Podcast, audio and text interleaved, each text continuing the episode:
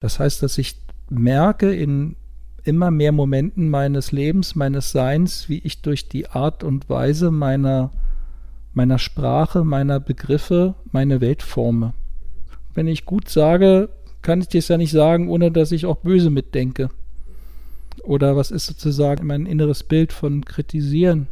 Vorstellen, dass das auf, was mein Eindruck auf später ein Mensch ist, dass auch Kritik eine ganz andere Form von innerem Bild eigentlich kriegt und vielleicht ist das Wort gar nicht mehr stimmig, weil es nicht mehr den inneren Empfinden entspricht, sozusagen. Aber ein hohes Bewusstsein darüber, wie man durch seine eigenen Begriffe, durch seine eigenen Kriterien, die man anlegt und dich brauche, um in dieser Welt lebensfähig zu sein.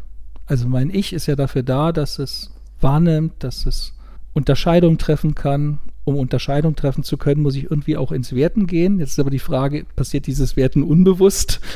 Auf welchen Grundlagen? Oder, oder mache ich das und könnte auch anders werten? Auch so. Also das ist ja eine Frage von eher von Ich-Entwicklung. Das heißt, mein Ich braucht ja so etwas, um lebensfähig zu sein, in mich in dieser Welt orientieren zu können. Und gleichzeitig ist aber auch die Frage, wie strickt sich denn mein Ich eigentlich diese Welt? Und Menschen, die sozusagen das im hohen Maße in ihrem Leben reinlegen, die haben sozusagen wie eine zweite Bewusstseinsebene, die sich entwickelt, aus dem Ich, was reagiert in diesem Moment und gleichzeitig ein Ich, was draufschaut, was, was dieses Ich anguckt, was da gerade reagiert und das auch mit dem in Gespräch gehen kann.